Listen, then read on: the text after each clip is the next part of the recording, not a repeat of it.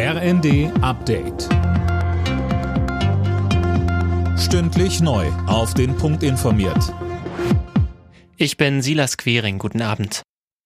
Seit Wochen gehen zigtausende Menschen gegen Rechtsextremismus auf die Straße. Auch die Bundesregierung reagiert. Innenministerin Faeser hat heute ein Maßnahmenpaket vorgestellt. Sönke Röhling, was steht denn drin? Also laut Faeser geht es vor allem um Prävention. Man will aber auch Härte zeigen, um die Demokratie zu schützen. So sollen rechtsextreme Netzwerke genauso behandelt werden wie die organisierte Kriminalität. Dazu gehört, dass Finanzströme besser kontrolliert werden, damit man auch herausfindet, wer da Geld spendet. Außerdem sollen rechtsextremistische Veranstaltungen häufiger verboten werden und Rechtsextremisten konsequent aus dem öffentlichen Dienst fliegen.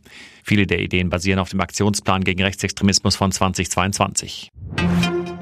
Familienministerin Paus will mehr gegen Hass und Hetze im Internet tun. Sie hat heute eine Studie dazu vorgestellt und die zeigt, Gewaltandrohungen und Beleidigungen nehmen immer mehr zu.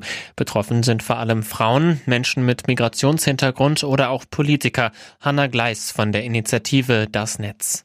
Genauer nachgefragt gibt fast jede zweite befragte Person an, schon einmal online beleidigt worden zu sein. 41 Prozent sagen, ja, über mich wurden schon einmal Falschnachrichten im Internet verbreitet. Und ein Viertel aller Befragten sagt, dass ihnen schon körperliche Gewalt angedroht wurde. Die EU-Kommission kommt den Bauern entgegen und verzichtet weiter auf die Pflicht, vier Prozent der Flächen stillzulegen. Auf den Flächen sollen Zwischenfrüchte angebaut werden dürfen.